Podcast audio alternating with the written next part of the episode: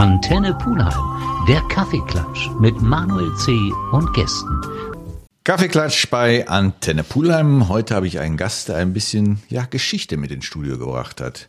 Stell dich mal bitte vor und stell auch mal gerne dein Thema vor. Ja, ich heiße Markus Braukmann, äh, wohne in Köln-Widdersdorf, also gar nicht so weit von hier.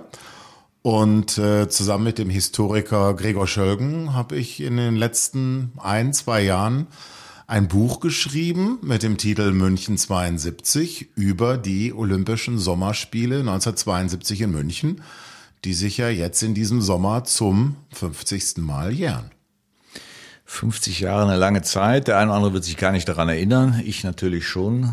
Du auch nur sehr mäßig. Wie alt warst du zu dem Zeitpunkt? Ich war drei Jahre alt. Ich bin ja Dezember 1968 geboren und es gibt äh, bei uns die schöne Familienfolklorengeschichte, dass ja meine Eltern, also ich bin der älteste von dreien und damals hatte ich noch keine Geschwister, ähm, meine Eltern aus Dienstlaken am Niederrhein mit dem Sonderzug äh, durch die Nacht nach München fuhren ähm, sich dort einige Wettbewerbe ansahen. Meine Mutter meint sich noch erinnern zu können an Leichtathletik am Vormittag.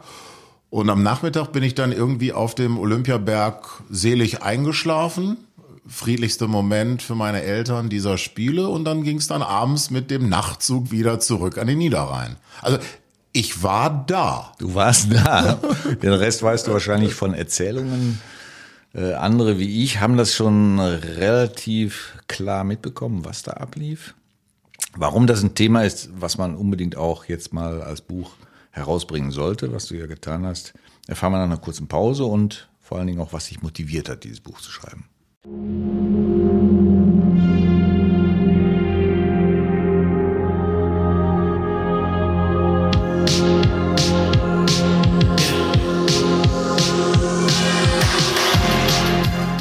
Ein deutscher Sommer München 72, so ist der Titel eures Buches.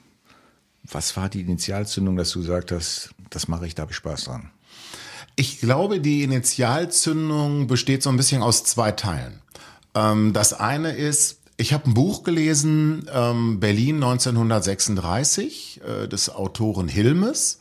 Fand dieses Buch super, war total angetan von diesem Buch. Und Herr Hilmes war hingegangen und hatte Berlin 36 erzählt entlang der Wettkampftage und hatte einen ein sehr schmackhaftes Allerlei ähm, angerichtet aus Polizeiberichten, Wetterberichten, mhm. Memoiren, Zeitungen vom Tage und hatte so ein bisschen so ein, so ein ganz anderes Licht geworfen auf diese Spiele.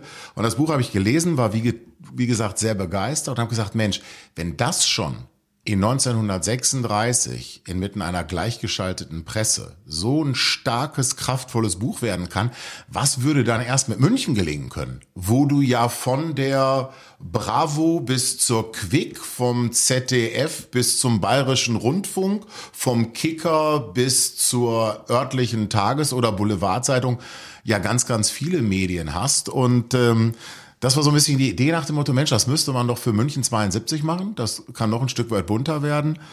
Und das andere ist, ich habe ja eine ganze Zeit lang ähm, Dokumentationen gemacht, Fernsehdokumentationen für RTL mit dem Enker Peter Klöppel, wo immer so ein bisschen das Ziel war, auch das Lebensgefühl zu beschreiben und einzufangen. Also nicht nur, was war die Politik jener Tage, sondern auch, was haben die Menschen angehabt? Was lief im Radio? Was stand in der Hitparade?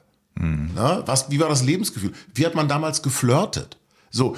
Und das ist eigentlich so, das, was mich wirklich oder uns wirklich angetrieben hat, das Lebensgefühl, dieses sehr einzigartige Lebensgefühl, dieses sehr einzigartigen deutschen Sommers einzufangen und auch so ein bisschen den Jungen zu erzählen, wie das war, als die Welt in die Bundesrepublik kam. Also ähm, der Sohn eines Freundes sagte dann, als ich mal von diesem Projekt erzählte, wie? Also wie hat man denn Olympia ohne Handy organisiert?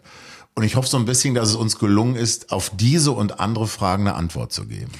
Das Buch kommt am 9. Mai raus. Exakt. Das heißt, ich hatte es noch nicht vorliegen, aber du hast mir schon ein bisschen davon erzählt und ich habe natürlich auch so ein bisschen die Pressemitteilung geguckt. Ich weiß also ungefähr den roten Faden. Mhm. Ich weiß allerdings auch, wie, wie du arbeitest, wenn ich mir das anmaßen darf zu sagen, weil ich deine Dokumentation über Niki Lauda großartig mhm. fand. die ja dann auch prämiert wurde. Mhm. Vielleicht fangen wir mal damit an, dass wir einfach äh, mal versuchen zu erfassen, warum die Olympiade 72 eigentlich ja so ein Hype war, so ein gigantisches Unterfangen. Gute Frage, auch so ein bisschen die Frage, die am Anfang stand von, von all dem. Es war das erste Weltereignis in der Geschichte der jungen Bundesrepublik. Also wir dürfen nicht vergessen, 1972 da ist der Krieg und das Ende des Holocaust 27 Jahre her. Also, also kürzer, als jetzt die Wiedervereinigung ja. und der Mauerfall her sind. Ne? So, also wenn du damals 50 Jahre alt warst, als Mann, waren relativ große Chancen gegeben, dass du den Krieg noch erlebt hast. Und zwar als Soldat. Ne? Ähm, als München die Spiele bekommen hat, in den mittleren 60er Jahren, war ja der Zeitraum noch kürzer. Und jetzt kam also die Welt, war zu Gast in der Bundesrepublik, diesem ja noch vergleichsweise jungen Land.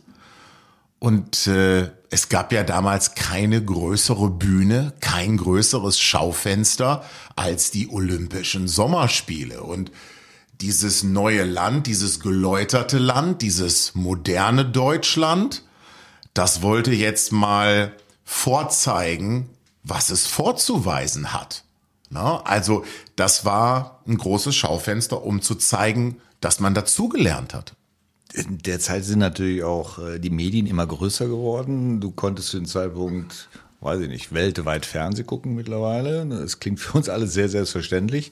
Aber damals war es ja eigentlich auch eine Sensation. Es war in meinen Augen eine Gefahr, aber auch eine Chance. Sodass ich mir sehr gut vorstellen kann, dass den Verantwortlichen irgendwann mal so richtig der Stift ging. Oh, können wir dem überhaupt gerecht werden?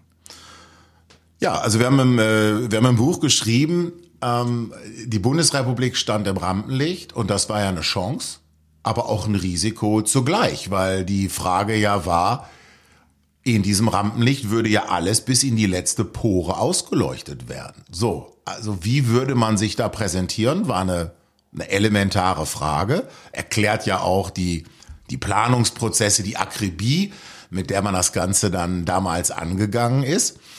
Und es gab ja in den Wochen und Monaten vor Olympia große und kleine Sorgen, die die Deutschen, Westdeutschen, wenn man eigentlich ganz präzise sein will, Organisatoren umgetrieben haben. Also würden die Tickets verkauft werden, würde alles klappen, so wie man sich's vorgenommen hat. Ne?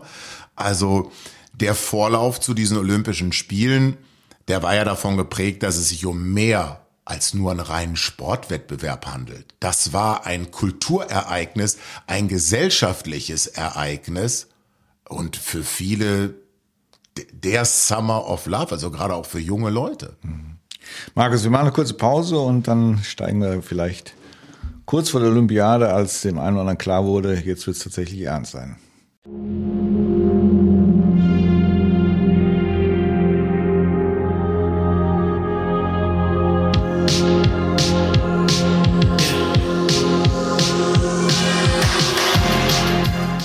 München 72, die Olympischen Spiele. Markus Braukmann, mein Gast heute.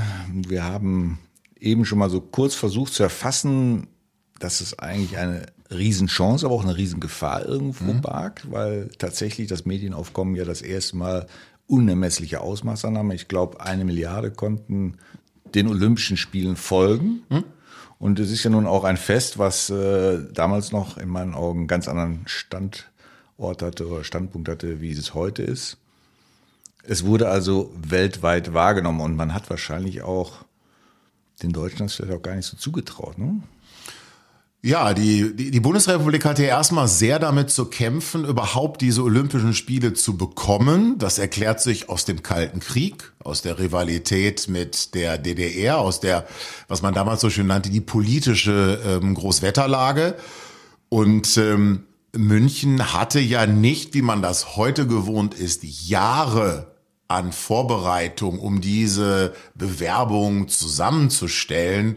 Wir reden hier von wenigen Monaten. Also Willi Daume, damals Mr. Olympia in der Bundesrepublik, ging zu Hans-Jochen Vogel, dem Oberbürgermeister von München und, und sagte sinngemäß, ich habe da eine Idee. Also Vogel musste erstmal gucken, dass er nicht vom Stuhl fiel. und stellte dann einige Rückfragen und eine war, wer würde es denn den Deutschen geben, so kurz nach dem Krieg? Wie würde das denn gelingen? Inmitten des Kalten Krieges mit dem Ostblock als äh, in Anführungszeichen Gegenveranstaltung zum Westen und nicht zu vergessen, München hatte nichts. Kein Stadion, also das Olympiastadion, wie der Name sagt, kam ja dann erst zu Olympia. Mhm. Also damals äh, 1860 München und das äh, junge Start-up namens Bayern München spielten ja im Stadion an der Grünwalder Straße. Das ist für die Jüngeren ein reines Fußballstadion im Stadtteil Giesing. Also da gingen jetzt nicht 70.000 rein. Also es war nichts da. Ne? Wer musste alles gebaut Mitbewerber werden. damals? Bitte? Wer waren denn die Mitbewerber? Gab es auch Mitbewerber? Es gab Mitbewerber. Mitbewerber waren Detroit und Madrid, die dann aber den äh, den kürzeren den kürzeren gezogen haben. Also man setzte sich dann damals in Rom, wo die entscheidende Sitzung stattfand, setzte sich München durch und dann wurde ja damals gab es ja logischerweise kein Internet und kein mhm. Social Media, da wurde noch ein Telegramm geschickt dass München jetzt die Spiele habe. Hast du eine Idee, was den Ausschlag gab? Ähm, ich glaube, dass äh, die Westdeutschen sehr, sehr sorgfältig Kontaktpflege betrieben haben. Also ich habe viele Bücher gelesen, um dazu zu lernen, um mir ähm, Sachen anzulesen, die ich auch selber nicht äh, erlebt habe. Und man findet dann auch so in mancher Literatur den Hinweis darauf, dass das Auswärtige Amt und der deutsche Sport da nicht unaktiv waren, um mal äh, im Ausland für ein gutes äh, Image zu sorgen, was sich dann in Stimmen für diese Münchner Bewerbung dann auch entsprechend niederschlägt. Gut, jetzt haben wir die Olympiade bekommen. Lass uns vielleicht mal das Lebensgefühl der Anfang der 70er ein bisschen widerspiegeln, damit man auch ein Gefühl dafür hat, wie das Ereignis denn auch hier im eigenen Land aufgenommen wurde. Wie würdest du das beschreiben wollen? Ja, also ich hatte ja schon gerade meine Eltern angesprochen, die mich damals irgendwie mit zur Olympia nahmen, als ich da drei Jahre alt war. So, meine Eltern würden sagen, ähm, es waren unsere besten Jahre. Also es war es war in mhm. Deutschland, äh, man hat das Gefühl, es geht aufwärts. Es ist ein modernes Land. Es beginnt jetzt auch die Moderne. Ähm, es gab nicht Vollbeschäftigung, aber nahezu Vollbeschäftigung. Ähm, Willy Brandt als Kanzler hatte mal frische Luft in die Adenauer Republik reingelassen. Also ich glaube, für die, die damals Familien gegründet haben, schöne Jahre. Ähm, und für die jungen, für die jungen Leute das Versprechen von jetzt an wird's besser. Also da wartet ein aufregendes, ein spannendes, ein kreatives Leben. Deine Eltern sind die sportlich unterwegs gewesen zu der Zeit? Ähm, Im Sinne von aktiv mhm. glaube ich mich nicht zu erinnern. Also ich glaube, die Aktivität meines Vaters bestand da drin, Stehplatzkurve beim MSV Duisburg. Kann man machen. Ja.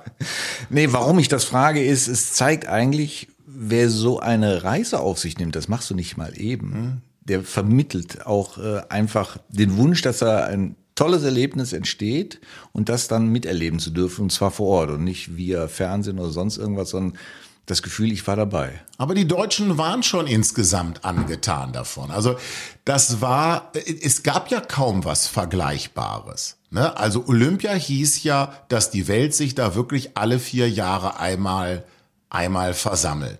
So, und ich nehme mal ein anderes Beispiel, also damit fängt auch das Buch an mit den Olympia-Hostessen. Also junge Frauen, 18, 20, 22, Mitte 20, die sich freiwillig gemeldet haben, Geld nebensächlich und einfach einen Beitrag dazu leisten wollten, dass diese Spiele gelingen dass die Welt ein gutes Bild von den Bundesdeutschen mit nach Hause nimmt, wo immer auch zu Hause ist.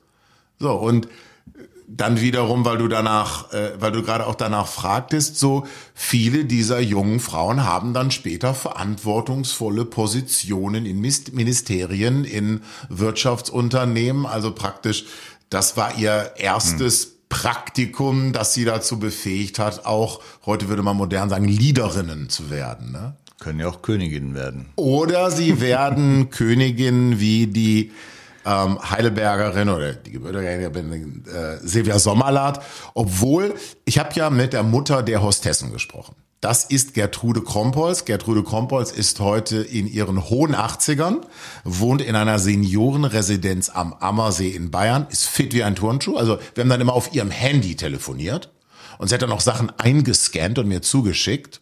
Also die Dame voll digital auf der Höhe. Und äh, die erzählte mir dann äh, die wahre Geschichte von Silvia Sommerlath und die erzähle ich dann vielleicht.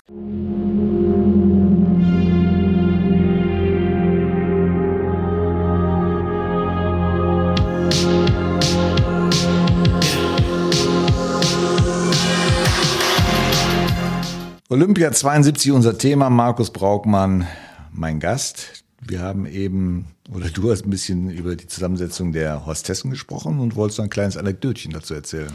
Ja, also ich glaube zweifelsohne die berühmteste, äh, mutmaßlich die berühmteste Hostess dieser Spiele 72 in München war Silvia Sommerlath. Ähm, da sagt aber die Mutter der Hostessen, das ist mein mhm. Begriff für die Ausbilderin Gertrude Krompholz, die also viele dieser jungen Damen vorbereitet hat auf ihre Aufgabe und die sagt, na ja, die war ja streng genommen keine Hostess, sondern festangestellte Mitarbeiterin im Organisationskomitee, als solche auch eine Vertraute des Olympiabosses von Willi Daume. Und es gibt ja auch das Gerücht, dass sie Gustav den späteren König von Schweden, auch schon vor Olympia bei einem Dinner kennengelernt hat und gar nicht, wie es die Folklore will, im Stadion auf der Tribüne. Mit anderen Worten, die Geschichte wurde ein bisschen verwischt, um es noch ein bisschen romantischer zu machen. Könnte so sein, kann aber auch so sein, und das meine ich jetzt wirklich auch ernst. Du fragst drei Leute, das ja. ist ja auch 50 ja, ja. Jahre her, du fragst drei Leute und du kriegst häufig dann auch drei verschiedene Erinnerungen, da kann man ja auch keinem böse sein. Also im Buch erzähle ich die Geschichte der Tribüne, die mir die am besten abgesicherte mhm. Erzählung zu sein, erwähne aber auch die Geschichte, die ich jetzt gerade dir erzählt habe oder den Zuschauerinnen und Zuschauern, äh, Zuhörerinnen und Zuhörern erzählt habe, nämlich, dass es vielleicht eine andere Variante gab. Markus, lass uns zu den vielleicht zur sportlichen Seite der Olympischen Spiele kommen. Also es gab ein Riesenfest zur Eröffnung. Die Olympischen Spiele wurden eröffnet und du hast auch mit vielen, vielen Zeitzeugen derzeit auch Helden der Zeit sprechen können.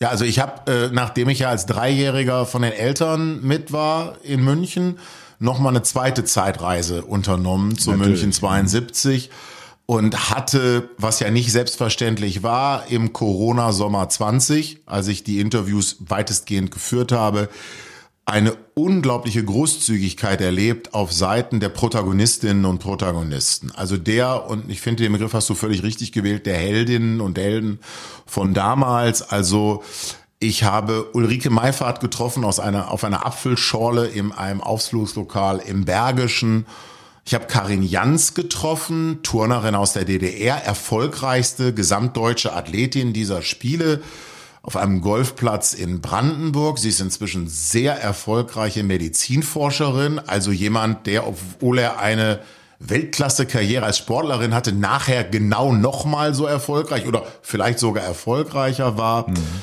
Ich habe Ottmar Hitzfeld getroffen auf eine Tasse Kaffee in Basel. Ähm, Ottmar Hitzfeld, das wissen gar nicht so viele, spielte damals in der westdeutschen Olympia-Auswahl mit einem gewissen Uli Hoeneß, ähm, der dann auch in dieser westdeutschen Olympia-Auswahl das bekannteste Gesicht, der größte Name eigentlich war. Dass die Wege der beiden sich ja dann nach 72 in München nochmal getroffen haben, weiß ja äh, jeder Fußball- und äh, Sportfan habe Herrn Wolfermann getroffen, der Sperrwurf Gold geholt hat und habe dann festgestellt bei den Telefonaten mit ihm, dass ich noch ab und zu Fragen an seine Frau hatte und die Frau mir dann eigentlich, was das Lebensgefühl angeht, noch mal absolut weitergeholfen hat. Also ich habe dann auch beiden äh, im Interview äh, gehabt und auch beiden dann gedankt für die Zeit, die sie sich genommen haben. Ja, und es ist dieses Event wird untrennbar verbunden sein mit Heide Rosendahl, die im Weitsprung Gold geholt hat und mit der 4x100 Meter Staffel der Frauen viermal 100 Meter Staffel der Frauen darf man sich so ein bisschen vorstellen wie das weibliche Wunder von Bern in der Leichtathletik. Also übermächtiger Gegner, die DDR-Frauen mit der Doppel-Olympiasiegerin Renate Stecher über 100 und 200 Meter, schnellste Frau der Welt. Und nach drei Läuferinnen treten jetzt also an Renate Stecher, eine Gigantin des Sprints gegen Heide Rosendahl, eine Weitspringerin. Also wie sind da die Chancen, dass die Weitspringerin sich durchsetzt und sie hat es. Und das trifft ja in ähnlichem Maße zu für Ulrike Meifert, trifft im ähnlichen Maße zu für Wolfermann. Das sind ja alles Leute, die damals den Wettkampf ihres Lebens und dann auch noch vor heimischem Publikum gemacht haben. Und ähm, weil du gerade nach einer Anekdote fragtest, ich, hier an dieser Stelle erzähle ich immer sehr gerne eine. Hast du schon mal gehört von Conny Wirn hier? Tatsächlich nicht, nein. Conny Viren hier, ich auch nicht. Conny Viren hier war Schütze. Mhm. Und man hatte eine nagelneue Schießanlage gebaut, also für die Sportschützen am Rande von München, in Garching-Hochbrück, das ist im Norden von München. Und die Deutschen schossen nicht so, wie sie sollten. Und Conny Viren hier war die letzte Hoffnung. Conny Viren hier hat sich die Waffe selber gebaut. Ach, was? Also die Waffe, mit der er zu Gold geschossen hat, die hat er mit diesen beiden Händen, die ihn zu Gold äh, befördert haben, auch entsprechend gebaut. Ich habe dann seine Tochter kennengelernt, Heike Wirn hier, heute Heike Salzmann. Heike war unglaublich großzügig, hat mir Geschichten über ihren Vater erzählt und hat mich dann, damit ich auch weiß, worüber ich schreibe, mit zum Schießen genommen. Und ich habe dann auf Tauben geschossen in Garching-Hochbrück, äh, damit ich dann auch wirklich schreiben kann, wie es war. Also ich habe versucht, Schölgen und ich haben versucht, immer so ein bisschen das, was man kennt, aber auch Überraschendes von München 72 zu erzählen. Markus, wir machen noch eine kleine Pause und dann werden wir auch fast abrupt mit einem ganz anderen Thema der Olympischen Spiele konfrontiert werden. Aber dazu mehr nach der nächsten Musik.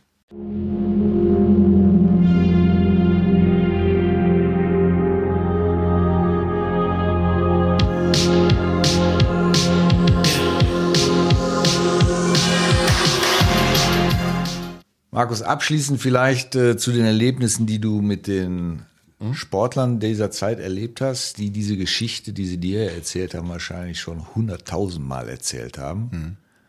Trotzdem, wie hast du sie erlebt, wenn sie aus dieser Zeit erleben?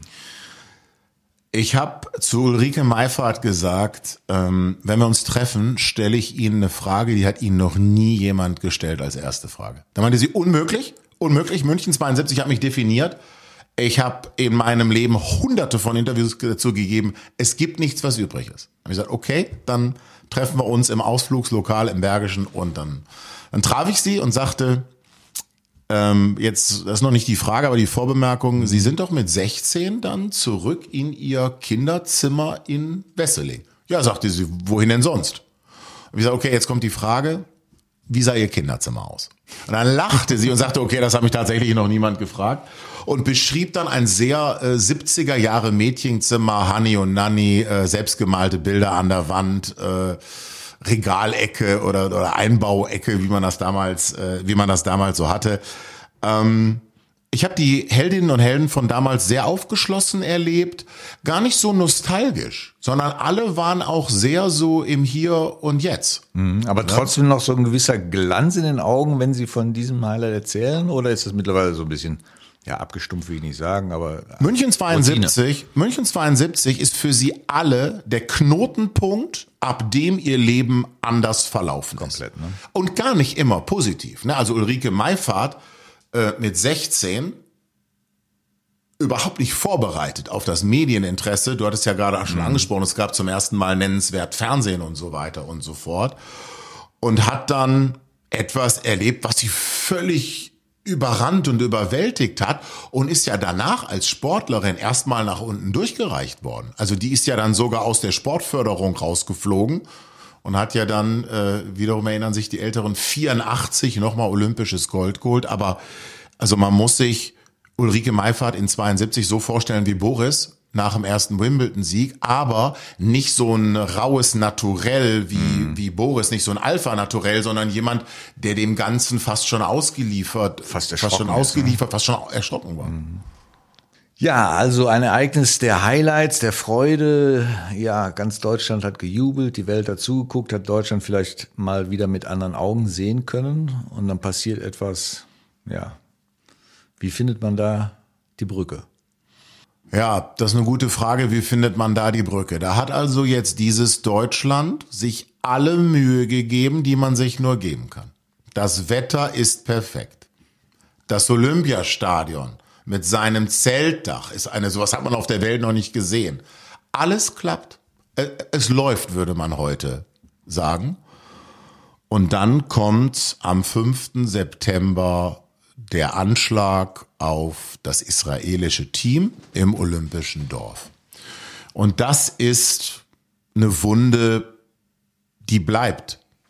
Die bleibt. Also mein Angang an das Attentat war, es gibt ja Bücher und Filme, die sich mhm. explizit dem Attentat widmen, häufig auch mit, was ich nicht bin, Investigativjournalisten.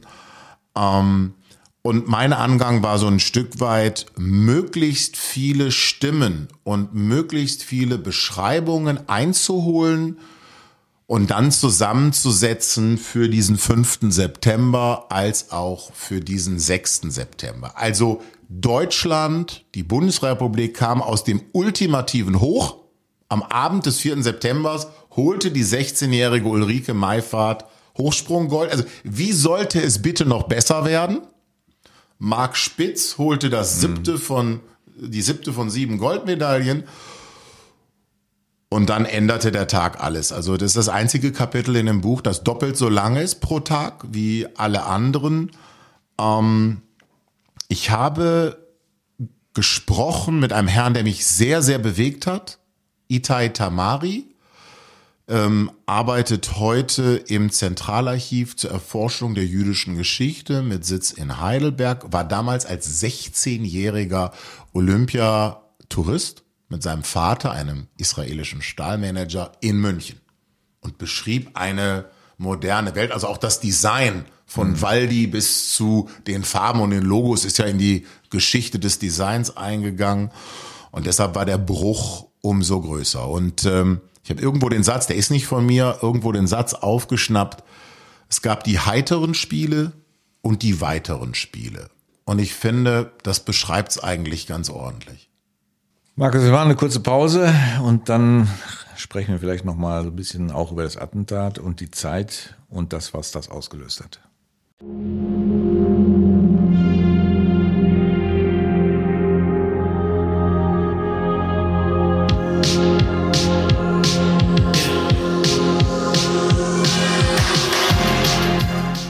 Markus Braukmann stellt mir heute und auch Ihnen München 72, ein deutscher Sommer. Ich bin gerade so ein bisschen runtergekommen, ein bisschen betroffener, weil ich natürlich die Bilder vom Attentat 72 auch noch vor Augen habe und das, was das ausgelöst hat.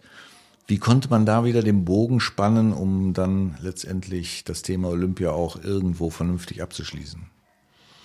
Also erstmal glaube ich noch zum Attentat. Diese Bundesrepublik wollte ja kein waffenstarrendes, militaristisch ausgeprägtes Bild nach außen transportieren, sondern die heiteren Spiele war ja mhm. der Beiname. So. Und das hieß aber auch, dass zum Beispiel keine Polizisten mit offener Bewaffnung im Olympischen Dorf aufgepasst haben. Man hatte den OLI, den Olympischen Sicherheitsdienst, der sah dann so aus, so wie auf Kreuzfahrten, wenn man ja. die Jungen animiert, irgendwie mitzumachen. Und man konnte sich, und das vereint es zum Beispiel mit dem 11. September, man konnte sich ein solches Verbrechen nicht vorstellen. Genauso wenig, wie man sich vorstellen könnte, dass jemand Flugzeuge nehmen würde, um ja. die in Wolkenkratzer zu fliegen. Also dieses Land wurde kalt erwischt. Willi Daume, der Macher von München 72, wich jede Farbe aus dem Gesicht. Es gab die Trauerfeier und die berühmte Losung vom IOC-Präsidenten, The Games must go on. Einige fanden gar nicht, dass die weitergehen müssten, diese Spiele. Und eigentlich ging es nur noch darum, es in Anstand irgendwie noch ordentlich zu Ende zu bringen. Ich glaube, so dieser Geist von München 72, dieses heitere, das kam noch mal so in Spurenelementen zurück am am vorletzten Tag, also am, am, am Sonntag, dem 10. September. Da holte Deutschland dann nochmal Gold mit den 4x100 Meter Damen im Sprint mit einem Boxer. Da gab's dann nochmal Fußball und am nächsten Tag dann oder an demselben Tag auch nochmal ähm, Reiten. Also da kam nochmal ein bisschen was davon zurück. Aber so richtig erholt haben sich die Spiele vom Attentat nicht, konnten sie nee, auch nicht. Das wäre auch nicht angemessen gewesen in der Recherche und in den Gesprächen, was glaubst du, wie knapp es äh, war, die Olympischen Spiele an dem Tag einfach abzubrechen? Oder war das ein undenkbares Szenario? Nee, gar nicht. Äh, Stadionsprecher, also offizieller Stadionsprecher, mhm. Chefsprecher, war Blackie Fuchsberger. Für die Älteren erinnern sich, sehr bekannter äh, Filmschauspieler, Fernsehmoderator, also eine echte Figur in der Nachkriegsrepublik. Und der beschreibt, ähm, wie er Willi Daume gefragt hat, ich muss jetzt da hoch unter das Dach in die Kanzel. Und das brauche ich so ungefähr 10, 15 Minuten. Sie müssen mir jetzt, das ist am Tag der Trauerfeier, Sie müssen mir jetzt bitte sagen, geht's weiter? Und Daume so aschfahl, Sie erhalten eine Instruktion, aber Sie müssen doch wissen, sagte Fuchsberger und insistierte. Und es entsteht ein Bild, um deine Frage zu beantworten. Eine Absage war denkbar, Vielleicht wäre sie auch angemessener gewesen oder noch ein Tag Pause. Aber man wollte sich, und mit Mann meine ich das IOC, nicht aufdiktieren lassen, wie man mit Olympia umzugehen hat. Olympia hatte ja damals zwei natürliche Feinde. Den Kommerz und den Krieg, anders formuliert, den Profisport und die Politik. Also man wollte nicht kommerziell sein und man wollte nicht politisch sein. Markus, wir sind fast am Ende. Ich könnte eigentlich noch stundenlang mit dir darüber reden, aber wir wollen ja auch, dass dein Buch gelesen wird. Ja, am 9. Mai. Kaufen Sie dieses Buch. Ja, so direkt wollte ich Bestellen Sie es bei Amazon. Nein. Äh, wir werden natürlich auf unserer Homepage eine Verlinkung zu den verschiedenen ja, Bezugsquellen herstellen. Wenn ich dich jetzt abschließend äh, fragen würde, was ist denn jetzt letztendlich unterm Strich übrig geblieben von 72 von Olympischen Spielen? Kann man das zusammenfassen? Ich habe äh, zusammen mit Professor Schörgen Epilog versucht. Ähm, der, der geht so ein bisschen ähm, vom Trivialen zum Generellen. Und mit zum Trivialen meine ich zum Beispiel, dass man damals gedacht hat, wer will in diese Betonburg Olympisches Dorf einziehen? Das Olympische mhm. Dorf ist ja als Siedlung eine Erfolgsgeschichte dann geworden. Richtig. Viele fragten sich damals, wird denn jemand die olympischen Stätten auch nachher nutzen? Also ich glaube, es gibt kaum Olympische Spiele, wo sie so erfolgreich und so konsequent in der Nachnutzung waren wie München. Allen voran die beiden Münchner Fußballvereine, da wieder allen voran der FC Bayern, der ja nun mit einem ausverkauften Stadion 70, 80.000 Zuschauer hatte und nicht wie die Konkurrenz irgendwie 30.000. Ich glaube, die Spiele haben Deutschland ein Stück weit moderner gemacht. Und damit meine ich Architektur, damit meine ich Gesellschaft, damit meine ich Sport, ähm, Fernsehen. Also viele Teilbereiche unseres Landes sind durch München ein Stück weit modernisiert worden. Markus, das lassen wir jetzt einfach mal als letzten Satz so stehen. Ich danke dir, dass du heute bei mir warst und äh, mich auch nochmal in meinen Gedanken zurückgebracht hast in diese Zeit. Ja. Ich freue mich auf das Buch, wenn es denn da ist und wünsche dir noch viel, viel Freude und Erfolg. Nicht nur mit diesem Buch, sondern auch in deinem restlichen Tun. Danke, dass ich heute hier sein durfte. Sehr gerne.